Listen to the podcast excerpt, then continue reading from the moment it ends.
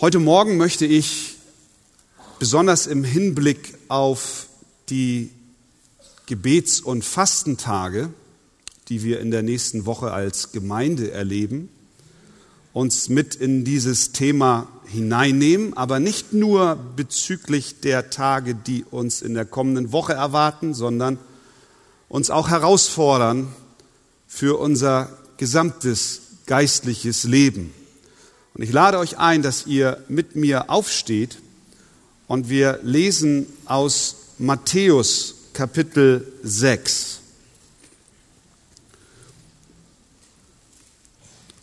Dort spricht Jesus und wir lesen ab Vers 5 bis Vers 8 und dann noch von Vers 16 bis 18. Matthäus Kapitel 6 von Vers 5. Und wenn du betest, sollst du nicht sein wie die Heuchler, denn sie stellen sich gern in den Synagogen und an den Straßenecken auf und beten, um von den Leuten bemerkt zu werden. Wahrlich, ich sage euch, sie haben ihren Lohn schon empfangen. Du aber, wenn du betest, geh in dein Kämmerlein und schließe deine Türe zu und bete zu deinem Vater, der im Verborgenen ist. Und dein Vater, der ins Verborgene sieht, wird es dir öffentlich vergelten. Und wenn ihr betet, sollt ihr nicht plappern wie die Heiden, denn sie meinen, sie werden erhört um ihrer vielen Worte willen. Darum sollt ihr ihnen nicht gleichen, denn euer Vater weiß, was ihr benötigt, ehe ihr ihn bittet. Und dann lehrt Jesus in den folgenden Versen das Vater unser. Und wir lesen weiter ab Vers 16. Wenn ihr aber fastet, sollt ihr nicht finster dreinsehen wie die Heuchler, denn sie verstellen ihr Angesicht, damit es von den Leuten bemerkt wird, dass sie fasten. Wahrlich, ich sage euch, sie haben ihren Lohn schon empfangen. Du aber, wenn du fastest, so salbe dein Haupt und wasche dein Angesicht, damit es nicht von den Leuten bemerkt wird, dass du fastest, sondern von deinem Vater, der im Verborgenen ist. Und dein Vater, der ins Verborgene sieht, wird es dir öffentlich vergelten. Amen. Nehmt gerne Platz. Im US-Bundesstaat New Mexico befindet sich ein großes Feld. Es ist kein Maisfeld oder kein Weizenfeld, sondern ein Feld von sogenannten Radioteleskopen. Das sind diese runden Antennen, die in den Weltraum gerichtet sind. Und dieses Feld besteht aus 27 solcher Radioteleskope. Und jedes dieser 27 großen Schüsseln hat einen Durchmesser von jeweils 25 Metern. Und sie sind angeordnet auf drei Schienen. Und diese Schienen wiederum sind angeordnet wie ein Y, so sternförmig voneinander wegführend. Und diese Teleskope, jedes 250 Tonnen schwer, kann bewegt werden. Sie können zusammengefahren werden oder auseinandergefahren werden. Und zusammengeschaltet ergeben sie eine Leistung vergleichbar mit einem Teleskop, was in etwa im Durchmesser so groß wäre wie die Stadt Hamburg. Ein gigantisches Gerät. Warum? Ein Apparat solchem Ausmaß. Weil die Radiowellen aus dem Weltall, die man mit diesem Gerät aufzeichnen will, aus einer Entfernung kommen, die Millionen von Lichtjahren entfernt ist und, das, und, und die Energie, die diese Schallwellen, diese Radiowellen insgesamt haben, kaum größer ist als die Kraft, die eine Schneeflocke hat, wenn sie den Boden berührt. Ganz leise Töne. Und man versucht, eine Botschaft aus dem All zu hören. Worte. Wir haben schon die Botschaft, nicht aus dem All, sondern von Gott. Denn es heißt in 1. Petrus 1, umso fester haben wir das prophetische Wort. Und ihr tut gut daran, dass ihr darauf achtet, als auf ein Licht, das da scheint an einem dunklen Ort. Gott hat klar und deutlich zu uns gesprochen durch sein Wort, durch seinen Sohn, aber nicht nur das. Er hat auch sehr feine und sensible Ohren, die jedes Gebet seiner Kinder hören, auch wenn diese schwächer sind als Schneeflocken, die die Erde berühren. In der kommenden Woche versammeln wir uns als Gemeinde am Dienstag, Mittwoch und Donnerstag zum Gebet. Wir beginnen das neue Jahr ganz bewusst auf diese Weise, weil das, worauf es im Leben wirklich ankommt, nicht von Menschen, sondern allein von Gott gewirkt werden kann. Zum Beispiel neue geistliche Geburten,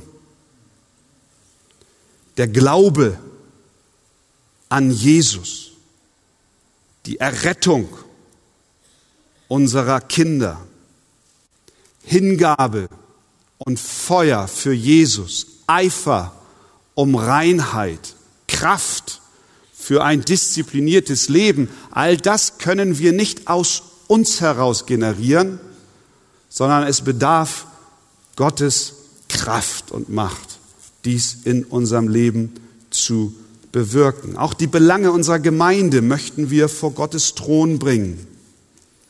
Wir wollen beten für Mitarbeiter, für Schulungen, Kurse, Arbeitsbereiche, für die Fernsehmission, für Gemeindegründungen in Stade und Hannover und wo Gott uns noch hinführen wird, für das Pastorenkolleg, die internationale Mission, auch für persönliche Fragen und Anliegen, die du hast, wollen wir beten und uns auch zum Abschluss dieser Tage segnen. Weil niemand von uns in der Lage ist, all diese Bereiche selbst zu managen, aus eigener Kraft heraus zu bewerkstelligen, versammeln wir uns zum Gebet als Archegemeinde. Und wir glauben, dass Gott ein großes, sehr gut funktionierendes Ohr hat, sehr sensibel ist auf die noch so schwachen Gebete seiner noch so schwachen Kinder. Ihm entgeht nichts, denn unser Text sagt es sogar wie folgt. Euer Vater weiß, was ihr benötigt, ehe ihr ihn bittet. Und wir nennen diese Tage nicht nur Gebetstage, sondern bewusst auch Fastentage. Und über diese beiden geistlichen Übungen, Gebet und Fasten, handelt auch der eben gelesene Text. Und darüber wollen wir uns heute Morgen ein paar Gedanken machen. Schauen wir uns zunächst das Gebet an. Das Erste, was wir hier in Matthäus 6 sehen, ist, dass Jesus ganz offensichtlich davon ausgeht, dass wir als seine Kinder beten. Er sagt in Vers 5, und wenn du betest, in Vers 6, du aber, wenn du betest. In Vers 7 noch einmal, und wenn ihr betet. In Vers 9, deshalb sollt ihr auf diese Weise beten. Nicht nur hier in Matthäus 6, sondern auch an anderen Stellen wird klar, dass Jesus selbstverständlich davon ausgeht, dass seine Kinder beten.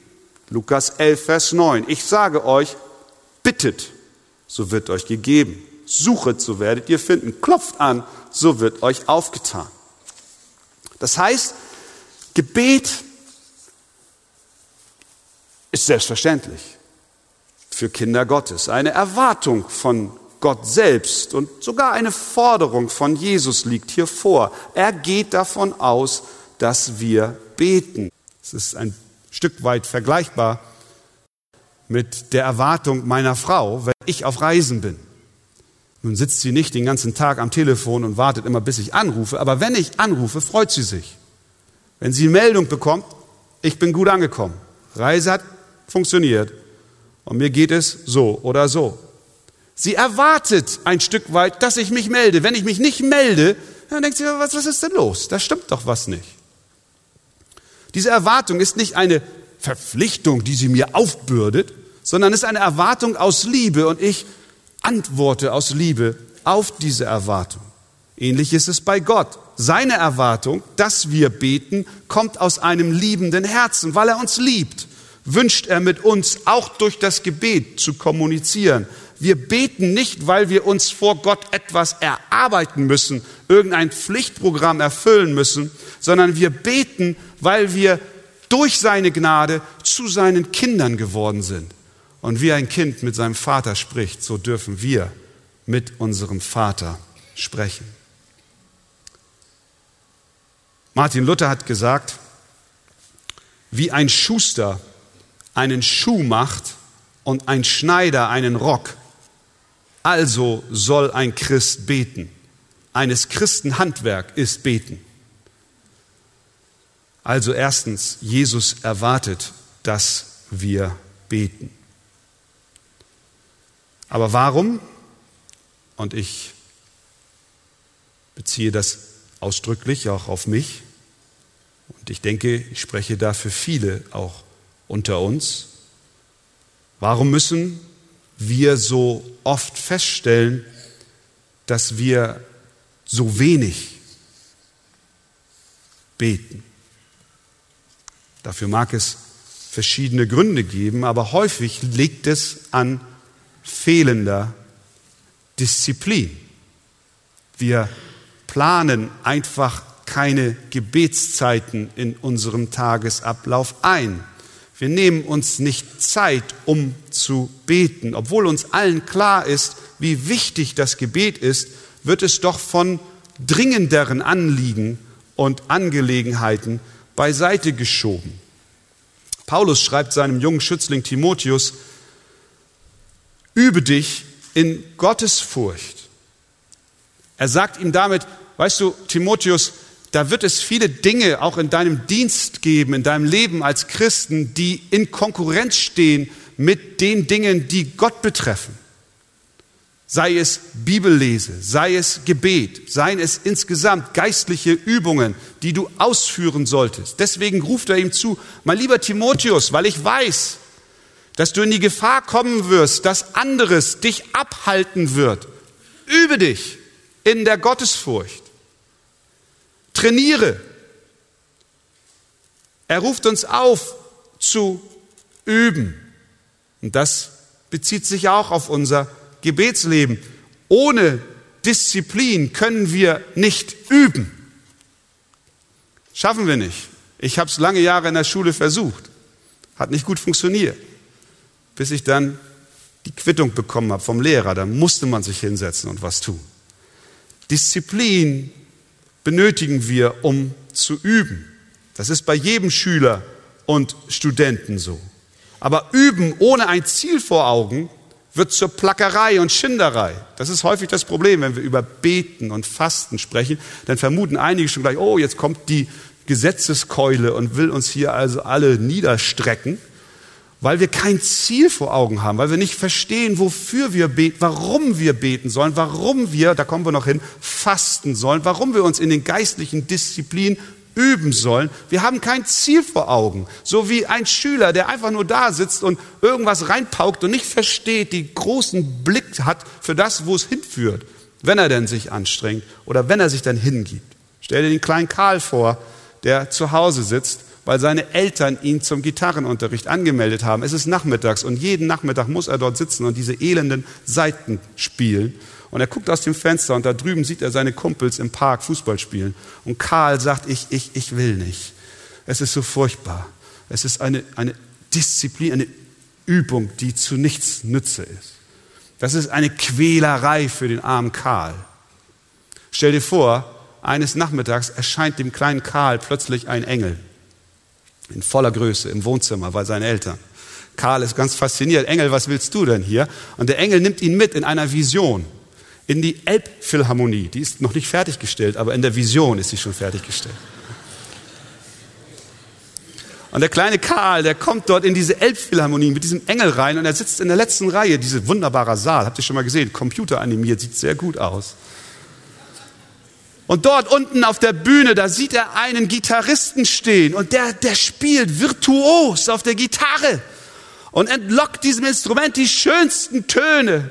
Und Karl, der ist ganz fasziniert von diesem Gitarristen und er sieht ihm zu und er hat so was Schönes noch nie gehört.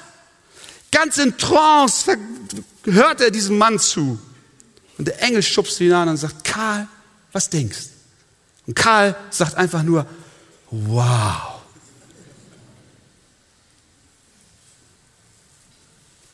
Zack, Vision vorbei, der Engel ist wieder zurück mit Karl im Wohnzimmer. Und er fragt ihn, willst du das auch? Ja. Und er sagt ihm, Karl, der Gitarrist, den du eben gesehen hast, das bist du in einigen Jahren. Aber dafür musst du üben. Meinst du, dass Karl von nun an anders übt? Oh ja, Karl liebt es zu üben. Weil er plötzlich sieht, wofür er übt, was das Ziel ist. So ist es auch mit unserem Gebetsleben, mit unserem, wir kommen da nachher hin, zum unserem Fasten, mit unserem Bibellesen, mit den geistlichen Übungen. Wenn Paulus zu Timotheus sagt, übe dich, trainiere dich, dann ist es für manche wie eine Belastung. Oh nee, was soll denn das? Ich weiß doch gar nicht wofür und warum und überhaupt. Wir brauchen eine Sicht dafür, wofür wir es tun, was das Ziel ist. Und Gott hat uns eine Vision gegeben. Er hat uns an die Hand genommen und hat uns gesagt, mein liebes Kind, weißt du, warum du das tun sollst? Er hat uns gegeben, Römer 8, Vers 29, in dem, er, in dem Vers, wo er uns deutlich macht, warum wir dies alles tun sollen. Dort heißt es, denn die er zuvor ersehen hat, die hat er auch vorherbestimmt, dem Ebenbild seines Sohnes gleichgestaltet zu werden. Wir sollen werden wie Jesus. Wir sollen werden wie er. Wir werden dieses Ziel auf dieser Erde niemals komplett erreichen, aber wir dürfen durch seine Kraft in diesem Wachstum uns hineinbegeben und dazu dürfen wir üben, uns vorbereiten und trainieren. 1. Johannes 3, Vers 2. Geliebte, wir sind jetzt Kinder Gottes und noch ist nicht offenbar geworden, was wir sein werden. Wir wissen aber, dass wir ihm gleichgestaltet sein werden, wenn er offenbar werden wird, denn wir werden ihn sehen, wie er ist. Das ist keine Vision ausgedacht, sondern das bist du in wenigen Jahren gleichgestaltet mit Christus. Jesus erwartet also, dass wir beten. Und dies jeder für uns persönlich in unserer stillen Zeit mit Gott. Geh in dein Kämmerlein, sagt er.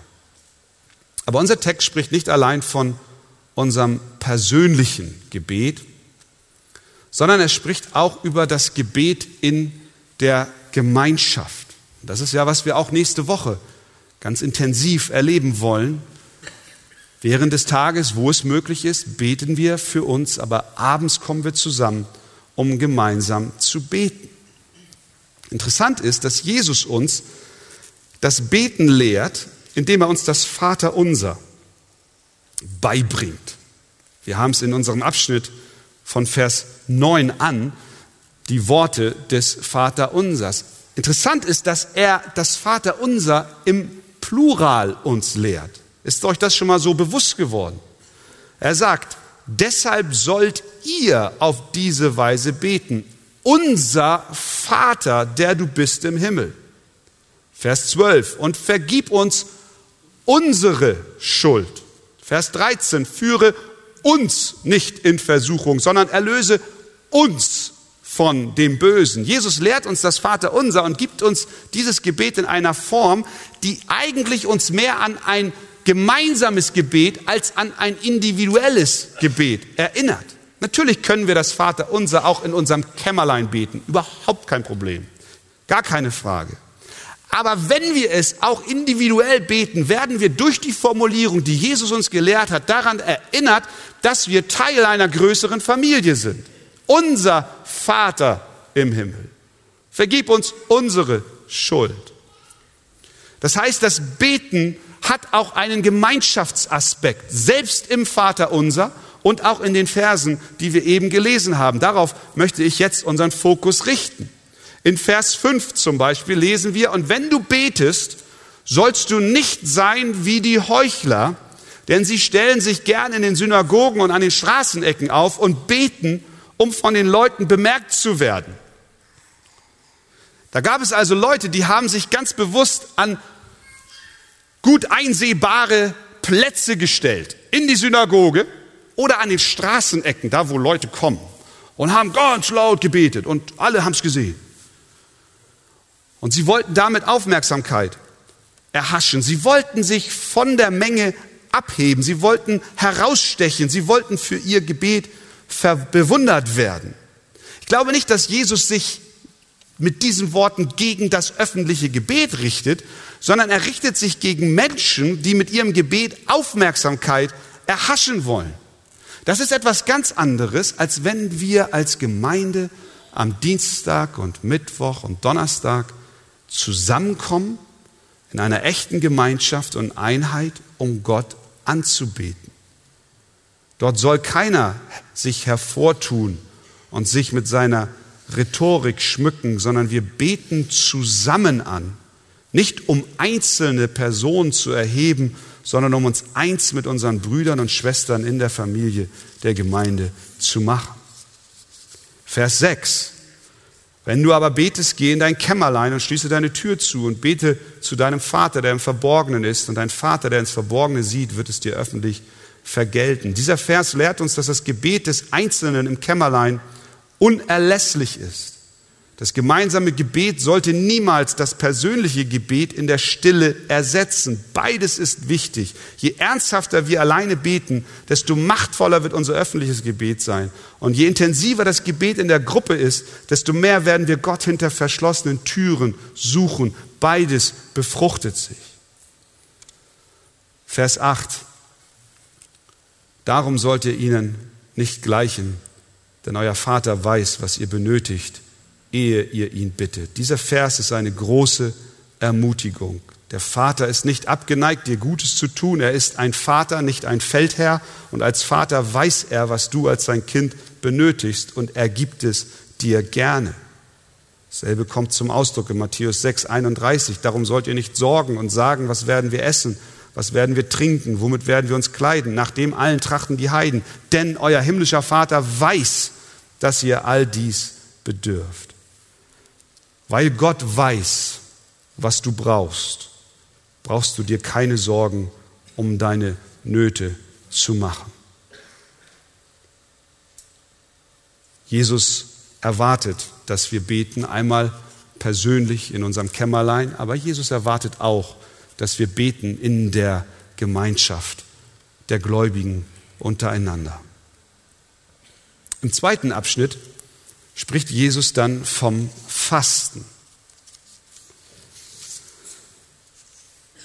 Genau wie beim Gebet scheint es so zu sein, dass Jesus selbstverständlich davon ausgeht, dass seine Jünger fasten.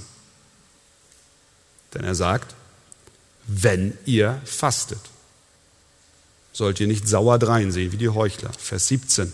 Wenn du aber fastest, so salbe dein Haupt und wasche dein Gesicht. Auch in Matthäus spricht Jesus davon, dass seine Kinder in seiner Abwesenheit fasten werden. Das war, als die Jünger des Johannes zu Jesus kamen und zu ihm sagten, warum fasten wir und die Pharisäer so viel, deine Jünger aber fasten nicht? Da sagte Jesus, Können die Hochzeitsgäste trauern, solange der Bräutigam bei ihnen ist? Das heißt, sollen sie Trauer tragen? Ich bin jetzt hier, jetzt braucht nicht gefastet werden, aber er hat nicht gesagt, damit braucht niemand mehr fasten oder erwartet es nicht, sondern er geht weiter und sagt, es werden aber Tage kommen, da der Bräutigam von ihnen genommen sein wird und dann werden sie fasten. Jesus ist der Bräutigam, wir sind seine Jünger und in diesem Zeitalter, in dem wir leben, ist er uns weggenommen zu dem Tag, bis zu dem Tag, an dem er wiederkommen wird. Das heißt, Jesus scheint davon auszugehen, dass wir fasten. Martin Lloyd Jones, bekannter Prediger, der in den 60er Jahren stark gewirkt hat in London, hat Folgendes festgestellt. Unter uns Evangelikalen, sagt er, ist das Thema Fasten fast verschwunden, sozusagen völlig aus unserem Gesichtsfeld gerückt. Wie oft und in welchem Maß haben wir schon über das Fasten nachgedacht? Welchen Platz nimmt das Fasten in, unserem, in unserer ganzen Sicht des Lebens eines Christen und der Disziplin in einem christlichen Leben ein? Dringt diese Wahrheit überhaupt noch in unser Denken durch? Ich denke sehr selten fürchte, er hat recht. Ich jedenfalls nehme es so wahr, dass nicht viel über Fasten gesprochen wird. Aber die Bibel tut es. Was ist es, Fasten? Wir können sagen, biblisches Fasten ist der freiwillige Verzicht auf Wesentlichen Nahrung, um geistlicher Absichten wegen. Fasten ist nicht der Verzicht auf Nahrung, um abzunehmen. Dafür gibt es Weight Watchers und andere Programme. Da gibt es so Pulver bei Butnikowski. Kannst du dir mittags anrühren. Biblisches Fasten ist mehr als nur den Verzicht auf Nahrung auszuüben. Genau wie beim Gebet, was ich vorhin sagte, mit dem kleinen Karl, ist es auch beim Fasten. Ohne geistliche Zielsetzung wird das Fasten zu einer Plackerei, Schinderei. Jemand hat Folgendes berichtet. Er sagt dies. Es ist ein Zeugnis. Ich habe bei verschiedenen Gelegenheiten gefastet und nichts geschah. Vor einigen Jahren sprachen einige Pastoren über das Fasten. Auf ihre Empfehlung hin versuchte ich es das erste Mal zu tun. Sie sagten, es sei in der Bibel befohlen und sollte von jedem Christen praktiziert werden. Da ich ein Christ war, entschied ich mich, es zu tun. Nachdem ich es mehrere Tage vor mich herschob, fasste ich genügend Mut, um zu beginnen. Ich konnte am Morgen nicht mit meiner Familie am Frühstückstisch sitzen, weil ich nicht genügend Willenskraft hatte, nichts zu essen, also ging ich zur Arbeit. Die Kaffeepause war kaum auszuhalten. Und ich log ein wenig, als ich gefragt wurde, warum ich heute nicht mit den Kollegen zusammen Pause mache. Alles, worüber ich nachdenken konnte, war, wie hungrig ich doch war. Ich sagte mir, wenn ich es irgendwie durch diesen Tag schaffe, dann werde ich das nie wieder tun. Der Nachmittag war noch schlimmer. Ich versuchte mich auf meine Arbeit zu konzentrieren, aber alles, was ich hörte, war das Knurren meines Magens. Meine Frau bereitete für sich und die Kinder ein Abendessen und es roch so gut. Ich überlegte mir, dass wenn ich es bis Mitternacht durchhalte, ich doch tatsächlich den ganzen Tag gefastet habe. Ich schaffte es. Direkt um 12 Uhr und eine Sekunde nachts vergrub ich mich in den Speisen unseres Kühlschranks. Ich glaube nicht, dass mir das Fasten auch nur ein wenig geholfen hat. Dieser Mann hatte kein Ziel vor Augen mit seinem Fasten. Er wusste nicht, wofür und weswegen er es tat. Und ohne erkennbare Absicht kann das Fasten eine erbärmliche, elende, jämmerliche Sache sein. Donald Whitney in seinem Buch Geistliche Disziplin zeigt verschiedene Kategorien auf, die uns helfen zu verstehen aus biblischer Sicht, warum wir fasten dürfen. Wichtig vorweg ist zu betonen, dass wir mit dem Fasten nicht Gott beeindrucken können. Darum geht es auch Jesus in unserem Text. Wenn ihr fastet, dann macht da nicht ein dickes Ei drauf. Gott lässt sich davon nicht beeindrucken. Wir können durch das Fasten nicht eine höhere Akzeptanz bei Gott bewirken. Es ist nicht ein Werk, was wir tun. Wir werden vor Gott allein gerecht durch den Glauben, durch das Werk Jesu Christi. Er hat alles bezahlt. Fasten ist kein Add-on-Werk, was wir tun müssen, um das Werk Jesu zu, zu, zu vervollständigen. Wir sind allein angenehm gemacht durch das Werk Christi, nicht durch unsere Werke, allein durch den Glauben an Jesus Christus werden wir vor Gott gerecht. Das ist die freimachende Botschaft des Evangeliums. Deswegen geh nicht aus diesem Gottesdienst heraus und denke, du musst, um deiner Seligkeit etwas hinzuzufügen, jetzt irgendwelche Fastenanstrengungen machen. Aber doch ist es ein Thema und wie wir gesehen haben, wird es von Gott erwartet. Was sind denn die Absichten, die Gott mit diesem Fasten mit seinen Kindern hat? Es ist keine gesetzliche Vorschrift. Jesus sagt nicht, du musst fasten, oder er sagt auch nicht, wie lange und wann und wie oft du fasten musst. Aber er lädt uns ein, durch das Fasten Segnungen zu empfangen. Das erste ist, dass durch das Fasten unser Gebet gestärkt wird.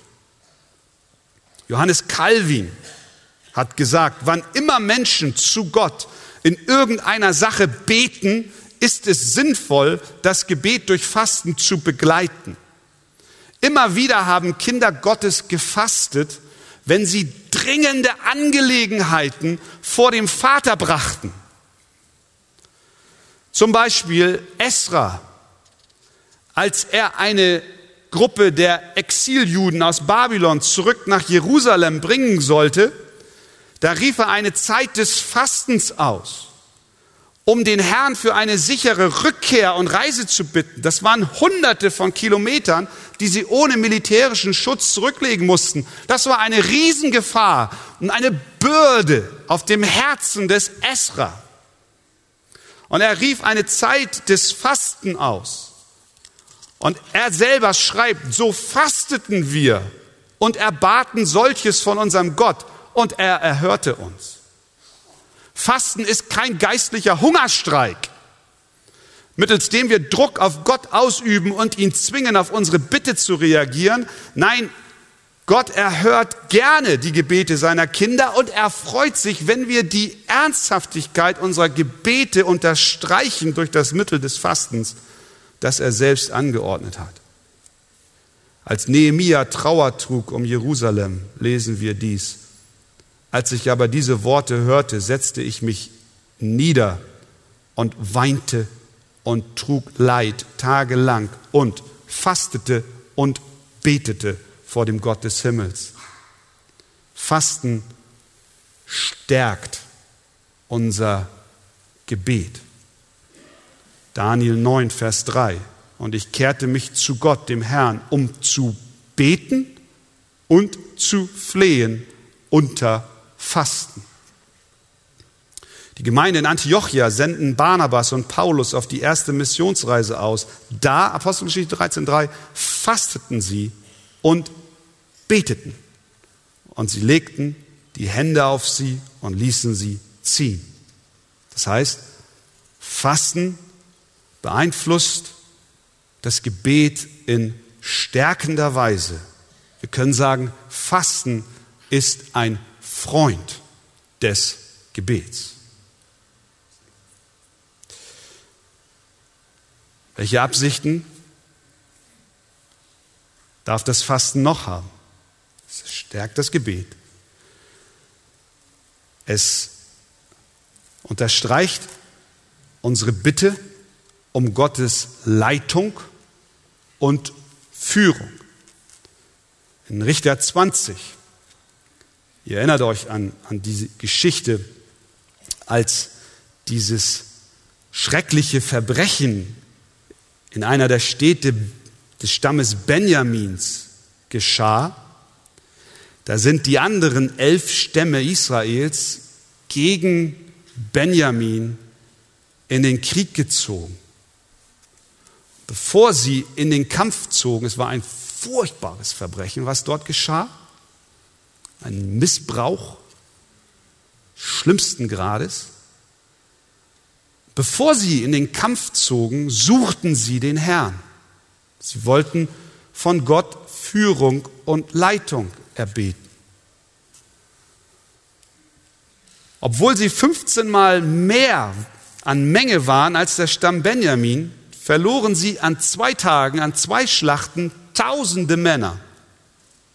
Beim dritten Mal suchten sie nicht nur Führung und Leitung bei Gott, sondern sie fasteten. Richter 20, 26. Da zogen alle Israeliten, das ganze Kriegsvolk hinauf und kamen nach Bethel und hielten Klage und blieben dort vor dem Herrn und fasteten an diesem Tag bis zum Abend und opferten Brandopfer und Dankopfer vor dem Herrn. In Vers 28 lesen wir dann, der Herr sprach als Antwort, zieht hinauf, morgen will ich sie in eure Hände geben. Und nachdem sie fasteten und beteten, gab der Herr ihnen den Sieg. Das heißt, sie haben mit dem Gebet und dem Fasten zum Ausdruck gebracht, Herr, zeige uns, in welche Richtung wir marschieren sollen. Sollen wir ein drittes Mal in den Krieg ziehen und nachdem wir schon 40.000 Mann verloren haben, nochmal uns in die Schlacht begeben? Gib du uns Leitung, gib du uns Führung. Fasten ist eine Einladung Gottes. Wer von euch braucht Leitung und Führung in seinem persönlichen Leben? Ich allemal. Ja, gehen die Hände hoch. Deswegen wollen wir es als eine Chance und eine Einladung Gottes verstehen, dass das Gebet durch das Fasten unterstrichen wird, weil Gott uns Leitung und Führung geben will. So jedenfalls lesen wir es in seinem Wort.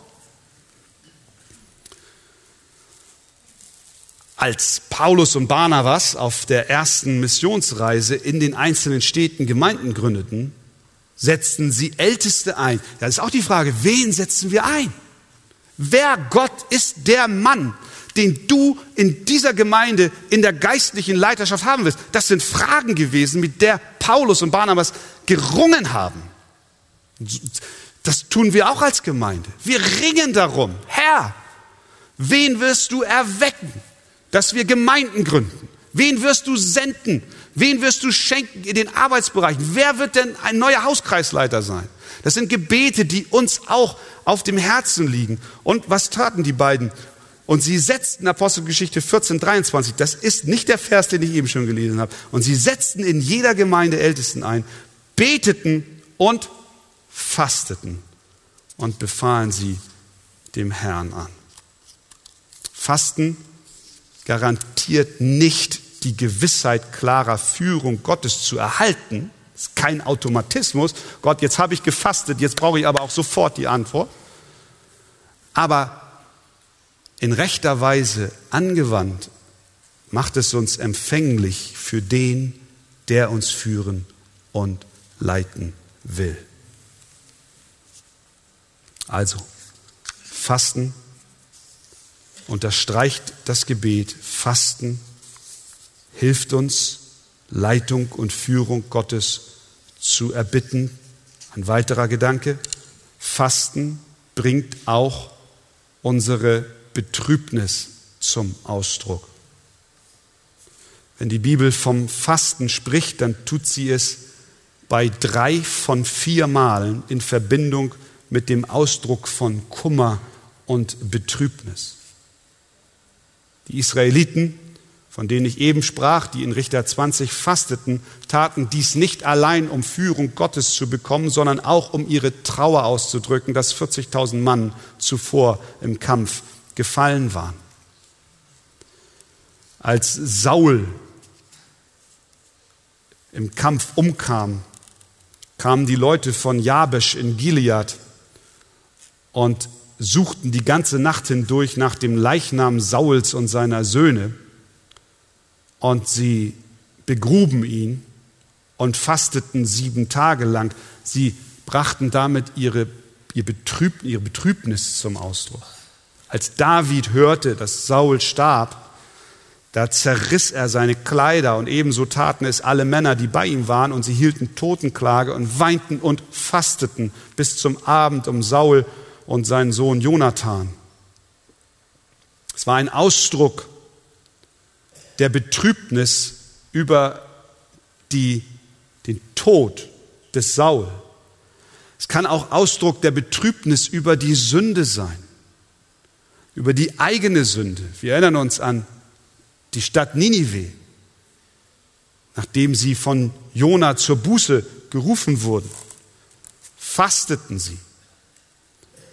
Oder Jonathan, als Saul, sein Vater, dem David Unrecht tat, stand er auf und aß an jenem Tag des Neumonds keine Speise, denn es tat ihm weh um Davids willen, weil sein Vater ihn beschimpft hatte. Er drückte damit seine Betrübnis aus. Ihr Lieben, sind wir nicht auch betrübt aufgrund unserer eigenen Sünde, aber auch aufgrund der Sünde unseres Volkes? Fasten kann ein Ausdruck unserer Betrübnis sein.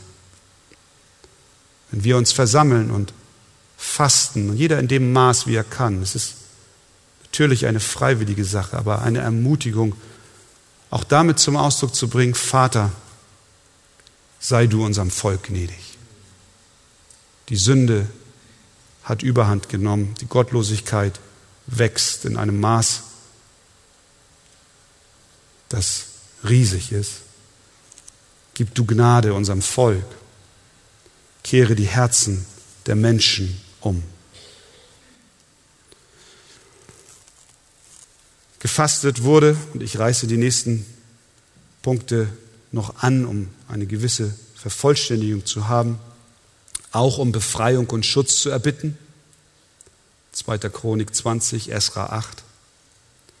Gefastet wurde in der Bibel auch, um sich vor Gott zu demütigen, David, Psalm 35, 13 sagt, ich aber legte das Trauergewand an, als sie krank waren. Ich beugte meine Seele mit Fasten und betete gesenkten Hauptes für sie.